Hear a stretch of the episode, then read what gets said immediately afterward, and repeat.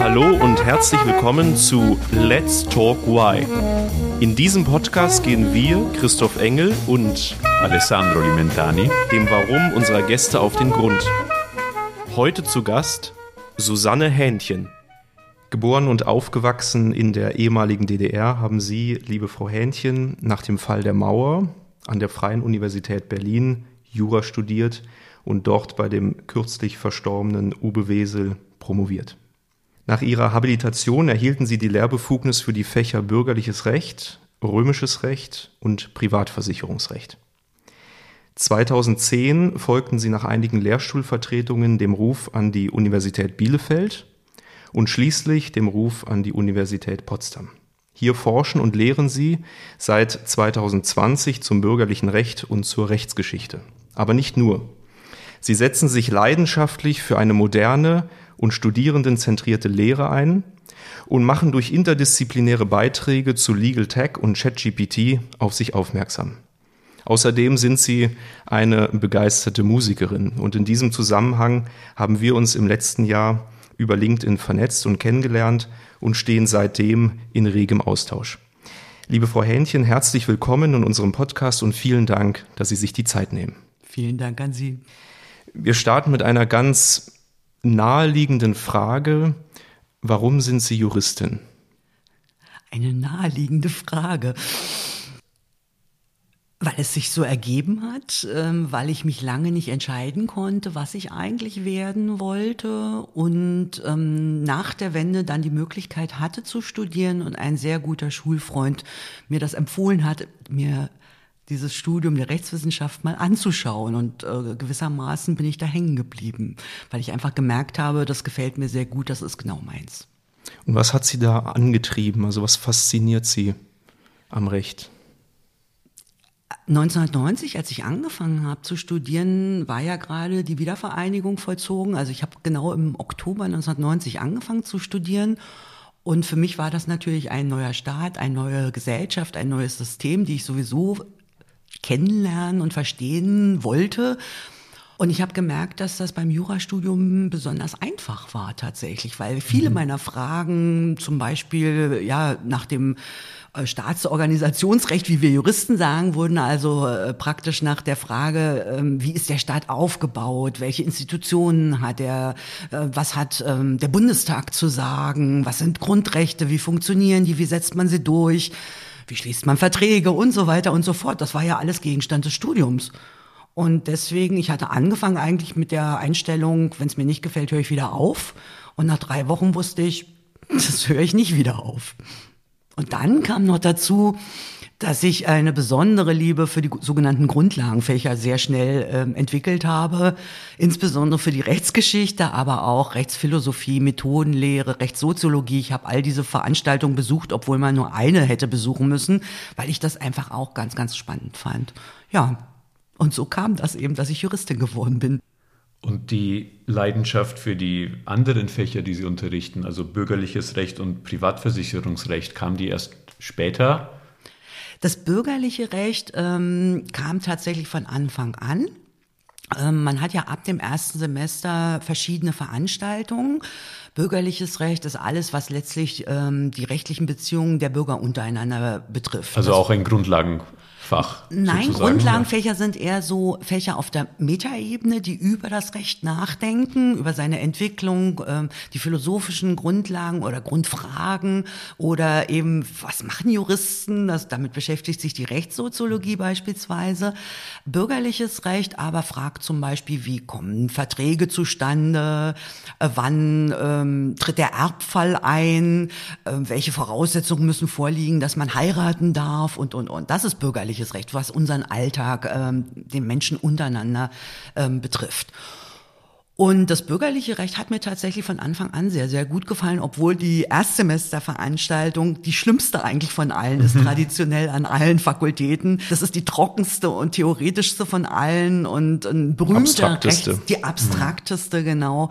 Und ich glaube, da werfen viele schon innerlich das Handtuch. Ähm, und ein sehr berühmter Jurist, ähm, wahrscheinlich der historisch bekannteste deutsche Jurist, Karl Friedrich von Savigny, äh, der auch als Erfinder äh, des Stoffs äh, gilt, der im ersten Semester unterrichtet wird, der hat gesagt, das ist nur ein Ordnungsprinzip, wie man über das Recht schreiben kann, wie man es strukturieren kann in Büchern. Man solle auf gar keinen Fall an der Universität damit beginnen. Und alle sagen immer, ja, 200 Jahre, bald ist er tot, ja, also mal überspitzt gesagt, ein bisschen weniger. Und alle, ja, der große Savigny und das Abstraktionsprinzip und der allgemeine Teil, der eben im ersten Semester unterrichtet wird. Und es wird genau so gemacht, das kann man nachlesen bei ihm, wie er es nicht empfohlen hat. Aber mir hat Spaß gemacht trotzdem. Jetzt eine Frage als äh, Nicht-Jurist oder als äh, wie sagt man, Juralaie, kann man das sagen? Nicht ähm, Jurist, ähm, Juralaie, beides in nicht Ordnung. Jurist klingt, klingt, klingt besser. Sie sprachen ja gerade von Grundlagenfächer im Sinne von Sachen auf der Metaebene. Dann höre ich ein bisschen raus, ah, vielleicht ist das eher so auch übers Recht, Rechtsphilosophie, der Rechtsbegriff, Rechtsgeschichte auch. Und dagegen ist dann Gesetz, Gesetzesgebung ist dann mehr, ist es mehr so der praktische Teil und inwiefern unterscheiden sich auch Recht und Gesetz als, als Begriffe? Die werden ja oft auch so das sind ganz viele Fragen auf ja. einmal, ja. Ähm, also erstmal auch die Gesetzgebung kann man historisch angucken beispielsweise. Man kann sie auch analytisch angucken. Also man kann sie in jeder Hinsicht auch auf der Metaebene anschauen. Ähm, das ist ähm, von daher ist das nicht zwingend ein Widerspruch, mhm, mhm. aber Recht und Gesetz, das wäre für mich die zweite Frage. Das ist eine sehr grundlegende Frage und ähm, ich stelle nämlich sehr gerne an Juristen, Nicht-Juristen, werdende Juristen einfach die Frage, was sie sich darunter vorstellen. Was ist denn eigentlich Recht? Und die meisten können das nicht präzise beantworten. Und es ist auch eine sehr schwere Frage. Aber die allerhäufigste Antwort ist tatsächlich das, was im Gesetz steht. Also mit anderen Worten, die allermeisten gehen von einer Identität von Recht und Gesetz aus. Und tatsächlich ist es aber nicht so. Vieles von dem, was Recht ist, steht im Gesetz, aber nicht alles. Es gibt auch ungeschriebenes Recht mhm. zum Beispiel, sogenanntes Gewohnheitsrecht, was sich dadurch auszeichnet, dass es eben nicht aufgeschrieben ist, aber allgemein akzeptiert und praktiziert ist. Und historisch, gerade frühe Gesellschaften, die haben ja ihr Recht gar nicht aufgeschrieben. Da war aber faktisch alles Recht, Gewohnheitsrecht und sie hatten trotzdem Recht, mhm. aber keine Gesetze. Und heute ist es umgekehrt. Wir haben sehr, sehr viele Gesetze und wenig ungeschriebenes Recht, aber wir haben beispielsweise auch noch die Rechtsprechung. Das ist ja kein Gesetz, was ein Gericht sagt, aber es ist Recht. Ja, also mit anderen Worten, man könnte endlos über diese Frage Verhältnis Recht und Gesetz sprechen, aber alleine der Hinweis vielleicht noch auf Artikel 20 Absatz 3 unseres Grundgesetzes, da steht sinngemäß drin, die rechtsprechende Gewalt ist an Recht und Gesetz gebunden. Das heißt, auch da wird es explizit, diese beiden Begriffe werden verwendet, ähm, was eben zeigt, es ist nicht identisch. Welche Bedeutung hat denn dann das Recht für die Entwicklung von Individuum und Gesellschaft, wenn wir darauf aufbauend weitermachen? Also wenn ich mal so sagen darf, es ist umfassend in seiner Bedeutung. Es ist durchdringt unseren Alltag. Ich glaube schon die Beispiele, die ich vorhin zum bürgerlichen Recht gebracht habe. Wir schließen jeden Tag Verträge. Wir gehen zum Bäcker, wir kaufen Zeitungen, wir bestellen im Internet. Äh, irgendwann vielleicht heiraten wir, kriegen Kinder, dann spielt die elterliche Sorge vielleicht eine Rolle. Wir sterben. Also man kann sagen, das ganze Leben von der Geburt bis zum Tod ist durchzogen von Recht. Das spüren wir oft nicht als Individuen, weil wir nicht wissen, dass das Recht ist. Und das muss man auch nicht immer wissen. Aber wir spüren es dann, wenn es zu einem Konflikt Konflikt kommt, wo wir merken, den können wir alleine nicht lösen wo wir zum Beispiel das Gefühl haben, wir brauchen einen Rechtsanwalt oder eine Rechtsanwältin, dann wird es wohl irgendwas Rechtliches sein. Oder jemand sagt, geh mal dahin und lass dich beraten und oder mach eine Klage. Oder wenn wir vom Staat äh, zu, zur Verantwortung gezogen werden, weil wir irgendwas getan haben, was gegen die Strafgesetze oder äh, verstößt oder eine Ordnungswidrigkeit ist. Also wir sind bei Rot über die Ampel gefahren. Ja, dann hat man schon eher das Gefühl, das ist jetzt irgendwas Juristisches. Ja. Aber das sind eigentlich nur die harten Konfliktfälle. Das meiste lösen wir so, indem es gar kein Problem gibt. Dann braucht es auch keine Juristen. Ja, wir einigen uns untereinander, wir schließen unsere Verträge, wir lösen unsere Konflikte, indem wir miteinander reden. Das ist eigentlich der Idealfall. Also die, die ideale Welt wäre die, wo es keine Juristen braucht. Mhm. Und für die Gesellschaft, das war ja der andere Teil der Frage, ist es natürlich dann entsprechend. Also ich sage immer, wenn ich versuche zu erklären, was Recht ist, ohne da äh, Theorien anzuwenden und äh, Funktionen zu beschreiben des Rechts und also es nicht zu kompliziert zu machen, dann sage ich immer vereinfachend, also wirklich stark vereinfachend, es sind die grundlegenden Spielregeln einer Gesellschaft. Das Recht, das sind die grundlegenden Spielregeln. Und man braucht Spielregeln in einer Gesellschaft, man braucht sie in einer Familie, man braucht sie, wenn man im wahrsten Sinne des Wortes spielt. Ja, wenn wir Mensch ärgerlich nicht spielen, dann gibt's Regeln. Wenn wir Auto fahren, gibt's Regeln und das ist auch ganz gut so. Man sollte als Gesellschaft Regeln haben und akzeptieren und sich dran halten grundsätzlich. Dann funktioniert eine Gesellschaft gut. Vor allen Dingen, wenn die Gesellschaft auch selbst, also die einzelnen Mitglieder der Gesellschaft das Gefühl haben, die Regeln sind in Ordnung und ich halte mich gern dran. Und finden Sie als Rechtshistorikerin, dass sich das Recht in den letzten Jahrhunderten oder auch wenn man weiter zurückschaut, ich denke, das römische Recht ist ja eine ein wichtige Basis für unser jetziges Rechtssystem, sagen wir mal positiv äh, entwickelt hat oder ist das zyklisch? Also wie sehen Sie da große Zusammenhänge in der Entwicklung des Rechtssystems? Kommen wir immer wieder auf das Gleiche zurück oder sind wir ganz woanders als vor 100 Jahren, als vor 1000 Jahren? Also sowohl als auch, muss ich da sagen. Ähm, es gibt Dinge, die kann man immer wieder beobachten, die sind zeitlos. Ja, die kann man an verschiedenen Orten und zu verschiedenen Zeiten beobachten, aber da muss man schon sehr viel wissen und verstehen und äh, genau danach suchen auch mhm. teilweise oder zufällig es entdecken. Und dann gibt es Zyklen definitiv. Das ist mir auch sowohl bei Detailfragen, mit denen ich mich wissenschaftlich beschäftigt habe, aufgefallen, als auch in größeren Zusammenhängen. Es, ich sage auch manchmal, das sind so Pendel, die hin und her schlagen. Also so mal in die eine Richtung ausschlagen und mal in die andere Richtung. Mal gibt es ein sehr striktes Rechtssystem, mal spielt es eine sehr untergeordnete Rolle. Es gibt äh, auch nicht immer geradlinige Entwicklung. Man kann auch nicht sagen, es hat sich alles zum Besseren oder zum Schlechteren entwickelt, das ist zu einfach. Ja. Ähm, aber Recht, kann man sagen, gibt's überall da, wo es Gesellschaften gibt. Und äh, es haben sich kluge Köpfe, einschließlich meines äh, Doktorvaters Uwe Wesel, viele Gedanken darüber gemacht, ab wann man eigentlich in einfachen, frühen Gesellschaften, sogenannten archaischen Gesellschaften, von Recht sprechen kann. Ja. Aber ich denke, sobald es eben eine Gesellschaft mit Spielregeln gibt, dann ist das eine Form von Recht. Also wenn man längerfristig miteinander zusammenlebt und dadurch eine Gesellschaft konstituiert. Und darüber haben sich zum Beispiel auch schon die Naturrechtler im 17., 18. Jahrhundert ganz viele Gedanken gemacht. Ja? Und sich überlegt, warum gilt das Recht denn eigentlich überhaupt? Was ist die Grundlage? Und haben über einen fiktiven Gesellschaftsvertrag nachgedacht. Keiner weiß, wann und wo sich die Menschen hingesetzt haben sollen. Aber vielleicht war es auch gar nicht so tatsächlich ja, sondern vielleicht war es auch nur so eben eine Idee von Gesellschaftsvertrag. Also das ist da sind wir auf der Metaebene ganz klar. Ne? Also wir, wir, wenn man wenn man über solches Fragen nachdenkt und philosophiert im weitesten Sinne, dann ist man auf der Metaebene. Haben Sie ein Beispiel für für diese für dieses Pendel? Für diese zyklischen, wiederkommenden. Ja, ein ganz Phänomene? einfaches Beispiel wäre Mietrecht.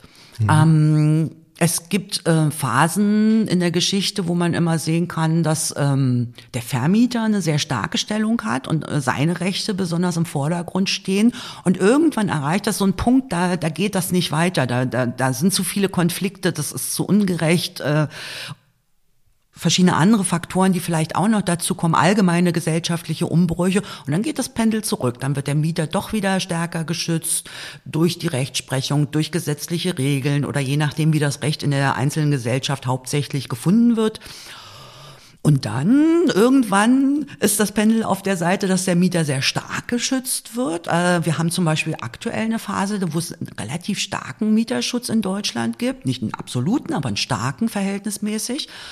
Und dann ist es irgendwann unattraktiv zu vermieten.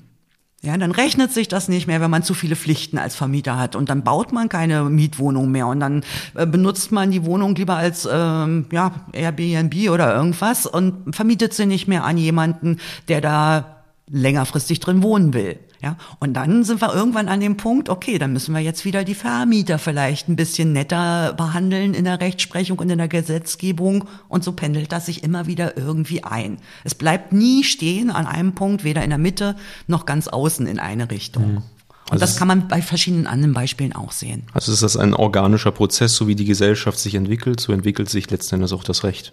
Ja, auf der großen Ebene einerseits, aber auch bei eben solchen Einzelfragen beispielsweise. Also manchmal kann man auch Parallelen sehen, aber auch nicht zwingend äh, Parallelen zur allgemeingesellschaftlichen Entwicklung, dass die eben gerade sehr sozial ist zum Beispiel, ja, äh, eher für für Menschen mit weniger Gut, um es mal einfach zu sagen, Eigentum, weniger Eigentum mhm. sehr positiv ist, aber das ist eher die Ausnahme in der Geschichte. Ähm, oder ähm, es ist eben wie beispielsweise im Römischen Reich, wo äh, sehr stark das Eigentum ausgeprägt mhm. war und die Stellung des Eigentümers, dementsprechend mhm. auch die Mieter sehr, sehr schlechte Stellung hatten.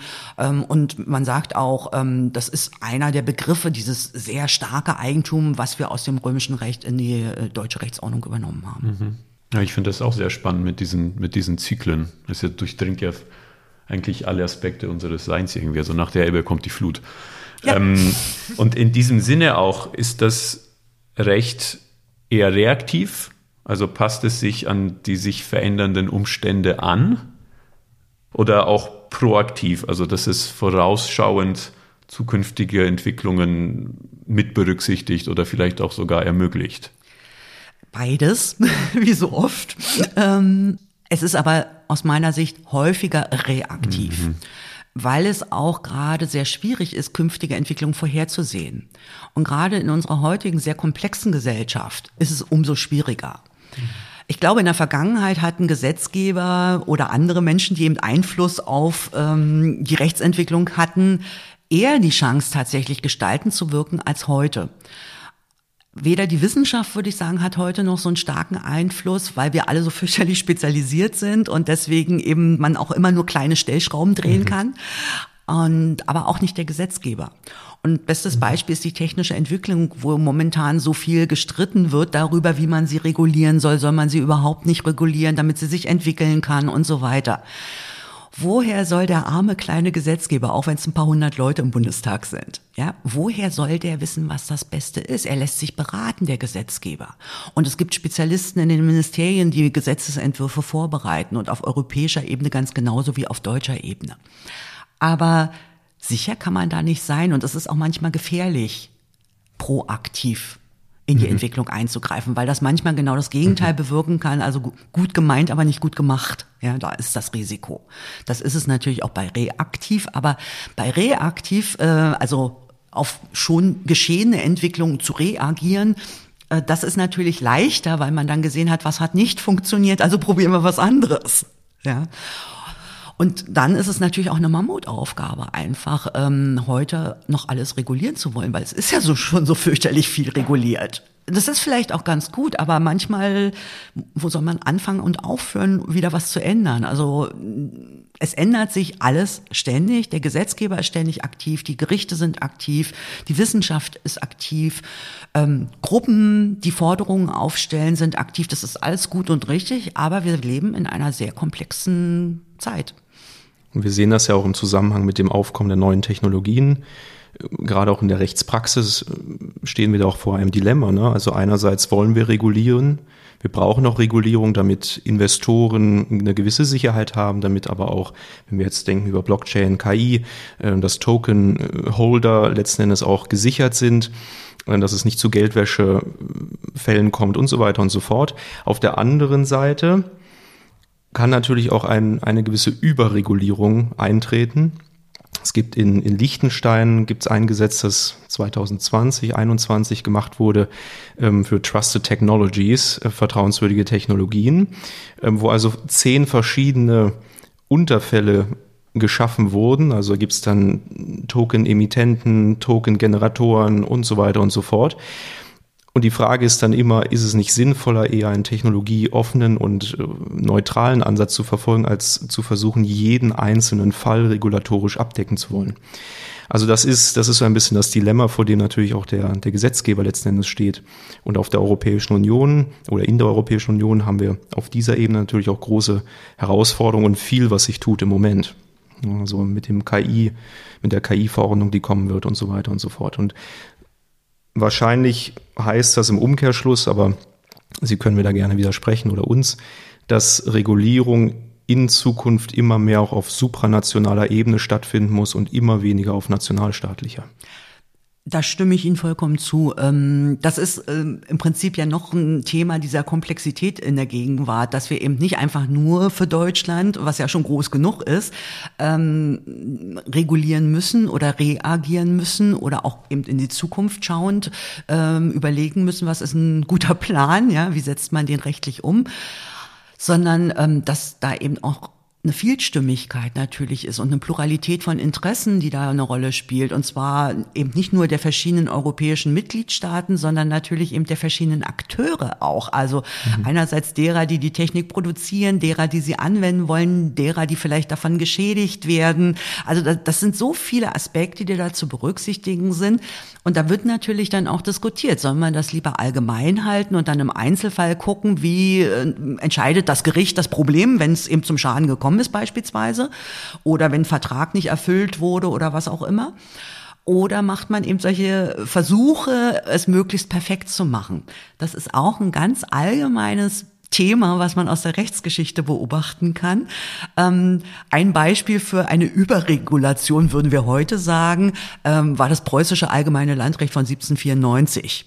Da hat tatsächlich also der preußische Staat versucht, da, da war das Problem, dass auch durch die Eroberungen in Polen äh, eben auch die Erweiterung war, kein einheitliches Recht und so. Also ganz ähnliche Situation, nur in klein und anders historisch wie heute auf europäischer Ebene. Und man wollte also ein Gesetzbuch machen. Das hat schon der alte Fritz, also Friedrich II. angefangen und nach seinem Tod ist es in Kraft getreten dann. Und da hat man tatsächlich diesen Perfektionismus mit Detailregelungen und äh, alles richtig und bedenken und alles vorhersehen möglichst. Und dann ist es mehr oder weniger, wenn man es mal ganz vereinfacht, daran gescheitert. Ja, das ist einfach so nicht handhabbar war für die damalige Zeit. Und der große Savigny, den ich vorhin erwähnt habe, hat es auch abgelehnt und das also sehr scharf kritisiert, unter anderem. Der war ja in Berlin an der Humboldt-Universität, wie sie heute heißt, war der ja Professor mhm. und hätte das unter anderem unterrichten müssen. Hat er einfach nicht gemacht. hat er abgelehnt. Ja. Und, aber er war dann auch später tatsächlich in Preußen äh, Minister für Gesetzgebung. Ja hat aber auch nichts Besseres zustande gekriegt. Der hat halt gesagt, schon sehr früh, wir sind noch nicht so weit, wir müssen da noch ein bisschen drüber nachdenken, wie man das macht. Ja. Und dann gibt's eben ein Gegenbeispiel, das ist das BGB, was ich unterrichte, als das entstanden ist im Jahr 1900. Bürgerliche da Gesetzbuch. Das bürgerliche Gesetzbuch, wo eben das Zivilrecht geregelt ist, Verträge und so mhm. weiter, was ich vorhin aufgezählt habe. Ähm, da war auch ein ähnlicher Hintergrund wie heute auf europäischer Ebene, nämlich 1871 war die Reichseinheit gewesen in Deutschland. Vorher eben ganz viele Einzelstaaten mit einem relativ starken Preußen vor allen Dingen wiederum und ähm, wieder die Notwendigkeit einer Rechtsvereinheitlichung. Ja. Und dann hat man eben angefangen, ein Gesetzbuch zu machen dafür. Und damals kann man sagen, war das nach dem Stand des Wissens wirklich was ganz Besonderes, was die hingekriegt haben, was auch weltweit für Aufsehen erregt hat. Im 19. Jahrhundert waren die deutschen Juristen wirklich, kann man sagen, die waren wer. Ja, also da, da hat man in anderen Ländern Deutsch gelernt, damit man von deutsche Juristen lesen konnte. Das ist lange her. Aber viele deutsche Juristen glauben noch heute, wir sind besonders, weil, weil wir es mal waren. Ja, okay, aber das streichen wir gleich wieder. ja, und ähm, dann wurde dieses BGB, dieses bürgerliche Gesetzbuch, halt später immer geändert und angepasst, weil es natürlich schon Dinge gab, die man eben nicht ausreichend oder nicht richtig geregelt hatte oder wo zum Beispiel der Mieterschutz äh, dann in der Weimarer Republik unter der SPD geführten Regierung dann eben stärker berücksichtigt wurde und, und, und. Oder dann in 60er, 70er Jahren das Mietrecht, das Soziale eingeführt wurde. Und dann haben ganz viele gesagt, unser schönes, gutes, altes BGB wird kaputt gemacht. Das ist so die eine Sichtweise, weil es eben nicht mehr so abstrakt ist und nicht mehr so, ja, auf einer Klarheit, die man aber sehr lange braucht, um sie zu verstehen. Dafür muss man mhm. halt lange studieren. Mhm. Ne? Die kann der Laie nicht verstehen. Mhm. Ja? Das ist für Juristen geschrieben. Auf der anderen Seite ist es jetzt so eine Mischung, ne? Und das, das, das findet keiner mehr so richtig schön. Zum Teil mhm. sind da noch die alten, kurzen, knackigen Regelungen drin. Zum Teil werden sie belächelt, weil sie in einer Sprache formuliert sind, die schon ein bisschen älter ist. Aber das finde ich ein bisschen oberflächlich, darüber zu lachen. Ähm, obwohl man sich natürlich, das sind so die typischen Juristenwitze dann auch wieder, ne? Also so der Bienenschwarm, der entflohen ist und dann eingefangen wird, der wird immer wieder zitiert, weil der steht eben auch noch drin. Ja, das war eine Agrargesellschaft damals. Wir saßen da ja noch auf dem Acker. Also von daher hat das interessiert bei Entstehung des BGB. Da war eben äh, Deutschland noch nicht so industrialisiert wie später. Ja. Und dann haben wir aber so diese Regelungen, die sind endlos lang mit Buchstaben und Zahlen und und und äh, ja alle meistens europäischer Herkunft letzten Endes. Und das wird dann eben immer kritisiert, dass das nicht gut gelungen ist. Aber keiner weiß, wie man es besser machen soll. Wo ist so die goldene Mitte? Ja. Ist das nicht auch ein Faktor, der die Gesellschaft ein bisschen entfernt von, von Recht und Gesetz, indem es immer schwieriger wird zu verstehen, was eigentlich Recht und Gesetz ist? Definitiv. Und auch das ist eine, wenn man, deswegen liebe ich die Rechtsgeschichte, weil man auch diese Fragen äh, leichter tatsächlich äh, beantworten kann oftmals, ähm, wenn man sieht, dass sie auch schon seit Jahrhunderten diskutiert werden. Die Frage, die dahinter steckt, ist, ähm, soll das Recht verständlich sein, damit diejenigen, die sich dran halten sollen, es verstehen? Klingt ja irgendwie plausibel dass man erstmal das ist Recht, das Gesetz insbesondere eben auch als Laie, als Nichtjurist lesen und verstehen kann. Oder soll das Recht so sein, dass die Experten, also sprich die Juristinnen, wie man heute ja Gott sei Dank auch hat, ähm, dass die das gut handhaben können. Weil letzten Endes, welcher Bürger guckt denn ins BGB? Ja, für die ist es also nicht geschrieben, nicht gedacht und sollte man das ändern, Inwieweit wäre es für alle Menschen, also Nichtjuristen, ähm, wichtig, sich mit dem Recht und der Rechtslehre zu beschäftigen? Ähm, das setzt ja voraus, Ihre Frage, ähm, dass Sie die Gelegenheit hätten. Ich glaube, das ist schwierig. Ähm, es wäre natürlich wichtig. Also das ist schon mein Anspruch letzten Endes. Ähm, ich denke, dass es tatsächlich leichter wäre, ähm, manche Probleme im Alltag zu lösen, von denen man gar nicht weiß, dass es vielleicht juristische Probleme sind. Weil ich bekomme zum Beispiel oft die Rückfrage, wenn ich frage, so, dass, äh, ja, was ist denn Recht, was, was, was sind Juristen, was ist ein juristisches Problem? Das heißt, die meisten Menschen oder sehr viele jedenfalls wissen gar nicht, wo sie das überhaupt einsortieren sollen, dass das ein juristisches Problem sein können, wenn sie sich mit ihrem Nachbarn über das Laub, was aufs Grundstück runterfällt, streiten.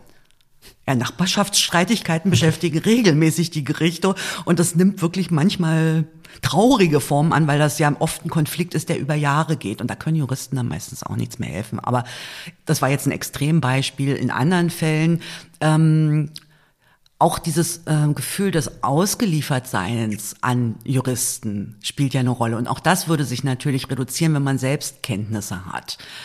Ähm, nicht, weil man alles alleine machen äh, soll ich gehe ja auch zum Arzt, wenn ich krank bin und bringe mein Auto in die Werkstatt, äh, wenn es repariert werden muss. Also gewissen, wie soll ich sagen, eine gewisse Daseinsberechtigung haben Juristinnen schon. Aber ähm, ich glaube, es wäre für jeden von uns und jede von uns wirklich wichtig, einfach auch ähm, so, so ein Grundwissen zu haben, so einen Überblick zu haben. Und ich glaube, das würde die ähm, Handlungsfreiräume und Optionen einfach erweitern, dass man einfache Dinge leichter selbst lösen kann und weiß, wann man sich Unterstützung holt. Weil das ist auch ein Problem, dass die Unterstützung oft erst geholt wird, wenn das Kind schon im Brunnen ist. Wenn die Juristen einem dann sagen, oh, tut uns leid, da sind leider alle Fristen abgelaufen, da können wir jetzt nichts mehr machen. Und dann fragt sich der Laie, aber das ist doch nicht richtig gewesen. Und dann sagt der Rechtsanwalt oder die Rechtsanwältin, ja, mag sein. Oder können Sie es beweisen? ist so eine andere Frage, ja, oder äh, Problematik. Das, das sagt man ja dann immer, Recht haben und Recht bekommen sind zweierlei Sachen. Ja, die meisten Laien denken, weil die Juristen eben irgendwie komisch sind. Ja, aber das hängt ganz viel mit der Frage zusammen. Ja, natürlich hat man seine eigene persönliche Sicht von einem Problem und mir ist Unrecht getan worden und und und. Aber der andere ist ja nicht automatisch im Unrecht. Der hat ja auch seine Sicht und könnte ja sein, dass der auch Recht hat. Und wie soll jetzt ein Gericht entscheiden? Beide sagen, ich bin im Recht, Beide sagen, es wäre ungerecht, wenn der andere das bekommt oder behält oder machen darf oder was auch immer. Und das Gericht muss ja dann irgendwelche Spielregeln, da sind sie wieder, ja, Spielregeln haben, nach denen es entscheidet. Und dazu gehört ganz existenziell die Beweisfrage. Und wenn nur dieser Punkt zum Beispiel, ja, dass es Fristen gibt, dass man seine Post aufmachen muss und die lesen muss, ja, dass man, äh, wenn da äh, unter einem Bescheid vom, vom Rathaus drunter steht, sie haben die Möglichkeit, innerhalb von vier Wochen Widerspruch einzulegen dass das eine Bedeutung hat. Ja, das ist vielen nicht klar. Wie viele machen ihre Briefe nicht auf und lassen die erstmal liegen? Ja? Oder die Möglichkeiten, wenn ich was im Internet bestellt habe. Ja, man kann sich natürlich mit Google-Suche oder was auch immer so ein bisschen durchforsten. Man kann irgendwelche AGBs lesen, aber da schreiben viele Verwender ja auch rein, äh, was ihnen gefällt. Ja, ein Jurist oder eine Juristin kann ihnen sagen, ob das stimmt und ob das wirklich wirksam ist. Ja, aber wenn man da schon mal so eine Groborientierung fürs Leben mitbekommt, das fände ich ganz persönlich toll. Sehen Sie das gewissermaßen auch als Teil Ihrer Mission hier äh, auf Erden, das Recht nicht nur den, den Jurastudenten, sondern auch einer allgemeineren Öffentlichkeit zugänglich machen oder wäre das ein Traum von Ihnen? Sie haben ja auch diese, diese Webseite Recht Kinderleicht, also für Kinder und also, auch eine auf der Uni Potsdam, eine zweite. Ja, ich, ich habe eine Vision. Ähm, aber man sagt ja auch, äh, wer Visionen hat, soll zum Arzt gehen. Ne? Also ähm, eine Mission. Mission, aber Vision, äh, Vision auch. Ja Mission, ja. aber ähm, Mission finde ich fast noch schlimmer, weil Missionieren ist ja auch was ganz fürchterliches manchmal. Ähm, ja, also wenn ich mir was wünschen dürfte, um mal einen harmloseren Begriff zu benutzen, dann würde ich da gerne was bewirken tatsächlich. Das ist durch verschiedene Umstände angestoßen worden und ich habe dann, also das war zuerst eine Website für Kinder tatsächlich, das war mehr so eine Spielerei, sage ich mal, äh, wo ich einfach ausprobieren wollte, kann ich das so einigermaßen umsetzen. Das war 2014, wo ich eben einfach mal angefangen habe und noch alles äh, selbst gemacht habe, also von Domain selber suchen bis ähm, mich da reinarbeiten wow, und so weiter. Ja, ja, und ähm, auch eben überlegen, ähm, wie ich das illustriere illustriere und so weiter. Und das ist seitdem nicht mehr wirklich überarbeitet worden. Also es ist jetzt eine Google-Site inzwischen und ein bisschen vereinfacht. Aber ich habe noch keine einheitlichen Illustrationen, weil da hätte ich mal noch mehr Geld in die Hand nehmen müssen. Ähm, ich habe dann eben versucht, auch ein paar, also ein Quiz einzubauen, damit die Kinder spielen können und probieren können, ob sie es verstanden haben. Ich habe Literaturempfehlungen mhm. eingebaut und da so kleine Rezensionen von passender Literatur oder auch unpassender, die sich zwar an Kinder richtet, aber aus meiner Sicht eben vielleicht doch nicht so optimal ist, ähm, zu machen. Also das war der Anfang. Und dann äh, ging es eine Stufe weiter, dass ich eben für Schülerinnen und Schüler, weil ich in einem sehr guten, engen Kontakt bis heute mit einer Bielefelder Lehrerin, die Recht unterrichtet für Gymnasien, Gymnasiasten als Abiturfach tatsächlich. Also man kann in den meisten Bundesländern theoretisch Recht als Leistungskurs belegen. Ah. Praktisch scheitert das daran, dass es kaum Lehrerinnen dafür gibt. Mhm. Aber es steht in den meisten Rahmenlehrplänen, da gibt es entsprechende, ähm, kann man das als Leistungskurs machen. Und eigentlich wollte die ein Lehrbuch von mir haben für den Rechtskundeunterricht, weil sie das fehlte ihr einfach so. Naja, und da habe ich gesagt, nee, ich, ich bin keine Pädagogin für ähm, Schülerinnen und Schüler, das kann ich nicht, deswegen habe ich erst die Kinderseite gemacht. Und dann habe ich angefangen mit meinen Mitarbeiterinnen und Mitarbeitern in Bielefeld Rechtskunde Online, die zweite aufzubauen, eben genau Stoff für diese Schülerinnen und Schüler, aber ich wollte eben kein Buch schreiben, mhm. sondern ich wollte lieber ein bisschen spielen, wieder eine Website machen, weil das hat ja auch noch ganz andere Möglichkeiten. Ne? Mhm, also Klar. und ist, glaube ich, auch zeitgemäßer für Schülerinnen, äh, dass, es, dass sie äh, ein Medium haben, was überall verfügbar ist. Und dann bei Rechtskunde Online sind wir ein bisschen seriöser geworden und da haben mich auch meine Mitarbeiterinnen auch ähm, deutlich unterstützt bei der Erarbeitung der Inhalte. Wir haben das orientiert an den Lehrplänen. Was ist da der Stoff, der vermittelt werden muss? Und dann haben wir da eben ein Konzept draufgesetzt und so weiter. Und dann hatte mich diese Lehrerin damals schon in Nordrhein-Westfalen eben äh, gebeten, auch zu unterstützen ähm, hinsichtlich der Ausbildung von Lehrerinnen und Lehrern, weil es gar keine gibt. Beispielsweise in der Schule meiner Kinder, da hat der entsprechende Lehrer an äh, dem Kurshalbjahr im Abitur, als es dran gewesen wäre, sich hingestellt und hat gesagt, äh, jetzt wäre recht dran dieses Halbjahr, kann ich aber leider nicht, lass ich weg. Mhm. Ich verstehe den Lehrer. Hm. Ja, warum auch? Also woher soll er es denn können? Ja, wenn er das nicht wenigstens äh, als Weiterbildung oder irgendwas angeboten bekommt. Das habe ich damals in Nordrhein-Westfalen angefangen. Ist an verschiedenen äh, Gründen in der Fakultät gescheitert, weil man damals äh, insbesondere noch keinen Bachelor haben wollte äh, für die allgemeine juristische Ausbildung, der sich ja gerade allgemein durchsetzt. Ähm, im Ministerium für, also Justizministerium, Bildungsministerium, Hochschulleitung, die waren alle hellauf begeistert von der Idee, weil Bielefeld auch sehr stark in der Lehrerbildung allgemein ist.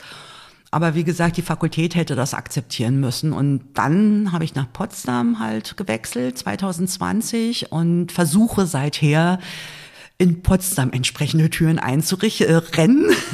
Aber wir haben inzwischen 2023 und noch bin ich nicht so weit, dass es äh, sicher eingerichtet wird. Aber steht da Tropfen hüllt den Stein. Absolut. Und Sie haben die Leidenschaft, die Passion, diesen Weg zu verfolgen. Wenn Sie es jetzt auf einen Satz bringen müssten, Warum stehen Sie morgens auf? Warum stehe ich morgens auf? Weil ich ausgeschlafen bin. ähm, nein, ich stehe ja gern auf tatsächlich. Also ich, ich bin jetzt niemand, der morgens sofort steht, aber ähm, ich freue mich auf meine Arbeit tatsächlich und habe, also ich mache das gern, nicht jeden Tag und nicht alles. Aber das es ist ein unglaublicher Luxus, an einer Universität arbeiten zu dürfen als Professorin. Man hat eine sichere Stelle im Gegensatz zu allen anderen, die wissenschaftlich an der Universität arbeiten. Das ist ja auch ein Thema, was heiß diskutiert wird, aber was auch ein Problem ist, was ich jetzt nicht vertiefen will. Ähm, und man darf sich zu einem bestimmten Prozentsatz auf jeden Fall aussuchen, womit man sich beschäftigen möchte. Natürlich muss ich meine Lehrverpflichtung erfüllen, bestimmte Pflichtveranstaltungen, die ich aber auch natürlich in der Hand habe, die im weitesten Sinne ja meinen Interessen entsprechen, die ich mir gewählt habe, die muss ich natürlich machen und ich finde, ich muss sie auch ordentlich machen, mache ich auch gern. Ich muss mich in der universitären Selbstverwaltung engagieren. Also es gibt natürlich Menschen, die tun es trotzdem nicht, aber grundsätzlich, also gerade auch in Potsdam, äh, habe ich sehr nette Kolleginnen und Kollegen. Aber das frisst erstaunlich viel Zeit. Die, das sieht kein Mensch von außen, was wir da in irgendwelchen Kommissionen rumsitzen. Mhm. Ähm, das ist der mir am wenigsten liebe Teil, vor allen Dingen, wenn ich nicht das Gefühl habe, dass die Kommission irgendwas bewirken kann, sondern nur dazu eingerichtet ist, um irgendwelche Vorgaben zu erfüllen und das eigentlich nur ja, wie soll ich sagen, Ritual ist, was aber keinen tieferen Sinn hat. Mhm. Das ist ein, manchmal ein Drittel der Arbeit tatsächlich. Und äh, dann bleibt eben das, ich sag mal, letzte Drittel, wenn man es mal ganz grob aufteilt. Es gibt Zeiten, da habe ich 50 Prozent Lehre und 30 Prozent äh, Selbstverwaltung. Ja. Und dann gibt es eben so 20 bis 30 Prozent ungefähr, da kann ich forschen. Ja. Also es ist nicht so, dass Professorinnen und Professoren nur im Elfenbeinturm sind, sondern das ist eher so das, was als letztes kommt bei den allermeisten. Nach den anderen Verpflichtungen ist es sozusagen das Recht auch. Ja, und das macht Spaß. Da kann ich mir dann eben wirklich frei aussuchen, was ich machen möchte. Und treibt Sie da mehr an, quasi in, in Ihren Rechtsgebieten noch tiefer zu gehen, noch weiter zu gehen? Oder wir sprachen ja auch vorher im, im Vorgespräch über Neugier. Ist auch die Neugier für, für andere Aspekte des Rechts dann auch? Beides tatsächlich, Beides. ja, weil ähm, ich halte es mit so einem alten Philosophen, ich weiß, dass ich nichts weiß und ähm, deswegen auch ähm, Rechtsgeschichte ist so vielfältig, weil es einfach ein Zeitraum von mehreren tausend Jahren sind. Und typischerweise spezialisiert man sich da entweder auf die Antike, das Mittelalter oder die Neuzeit oder auch juristische Zeitgeschichte. Das ist dann so 19. bis 20. Jahrhundert. Und ich finde das alles spannend. Und also muss ich ständig noch weiter lesen und gucken, weil das ist alles noch, da ist noch viel zu entdecken für mich. Ne? Die Qual der Wahl. Die Qual der Wahl, genau. Und oder Digitalisierung ist für mich gelebte Rechtsgeschichte. Da passiert, da passiert einfach gerade so viel und ich darf dabei sein. Mhm. Und ich verfolge das Oberthema Digitalisierung seit über 20 Jahren. Das hat mich schon das erste Mal tangiert, als ich meine Doktorarbeit ähm, geschrieben hatte, 2001. Und nach der Prüfungsordnung damals musste ich einen Vortrag halten, der möglichst ähm, was anderes ist.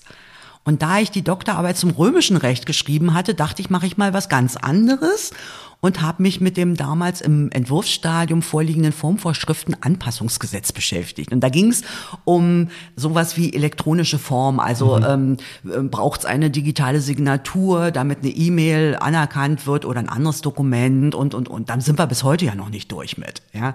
Und dann bin ich irgendwann auch einfach mal, habe ich bei der, Bund, äh, bei, bei der Bundesdruckerei angefragt und wollte wissen, wie werden, werden diese Signaturkarten hergestellt. Und da haben die mich sogar reingelassen, also mit höchsten äh, Sicherheitsvorschriften und wollten mir da zeigen, wie sie ihre Geldscheine drucken. Und das hat mich nicht interessiert. Ich wollte ja wissen, diese Signaturkarten, was hat's mit denen auf sich? Und ja, irgendwann druckste der dann so rum und zeigte mir die Maschinen. Ich sage, ja, aber hier passiert ja gar nichts. Ja, sagt er. Das war so ungefähr 2007. Ja, ja, wir, wir haben keine Anforderungen. Ne? Und bis heute hat sich das nicht wirklich durchgesetzt und andere Formen, inzwischen kann man es ja mit dem Ausweis theoretisch deine Signatur sich verpassen lassen, machen ja viele auch nicht. Also es auf einer, das ist das Thema Sicherheit auf der einen Seite, was da ja auch eine Rolle spielt bei Digitalisierung, aber auch in anderen Zusammenhängen. Und Praktikabilität wiederum, ja, Handhabbarkeit. Ja, das, das fand ich zum Beispiel auch dann spannend, aber auch einfach, wie gehen Juristinnen damit um? Ja, wie verhalten sich die Gerichte? Wie verhalten sich die, An die Anwaltschaft? Gruselig. Mhm. Die Richter haben ganz lange immer gesagt, oh, richterliche Unabhängigkeit, wir müssen diesen digitalen Kram nicht machen. Bis es der Gesetzgeber ihnen sozusagen ins Gesetz geschrieben hat, ihr müsst doch. Ja. Und die Anwaltschaft kann man auch verstehen, hat sich auch lange gesträubt, weil sie einfach mit ihrem Alltagsgeschäft beschäftigt war und die müssen so sicher wie möglich bei Gericht Klagen einreichen und Schriftsätze. Und deswegen wird noch gefaxt. Das ist einfach sicherer. Und dann hat man sie irgendwie vor gar nicht langer Zeit gezwungen, ein sogenanntes besonderes elektronisches Anwaltspostfach einzurichten. Und das war ja die Katastrophe, wer das verfolgt hat. Das war äh, Pleiten, Pech und Pannen, wie das gelaufen ist. Und es funktioniert bis heute nicht richtig. Ja. Und das ist, wenn ich das seit über 20 Jahren so beobachte, dann kann ich nur sagen, wow, spannend, ja. Also die Welt da draußen ist technisch viel weiter, aber das Recht und die Juristen kommen nicht hinterher. Mhm. Ja, absolut spannend und die Freiheit, das zu tun, was ihnen Spaß macht, ähm, das treibt sie an. Das haben wir so ein bisschen rausgehört. Wir sehen es in ihren Augen. ähm, und das, das ist wunderbar. Und wir danken Ihnen ganz herzlich für den ersten Teil unseres Gesprächs. Im zweiten schauen wir ein bisschen mehr noch auf Ihre Lehrphilosophie und ja, warum und was Sie den Leuten weitergeben. Okay.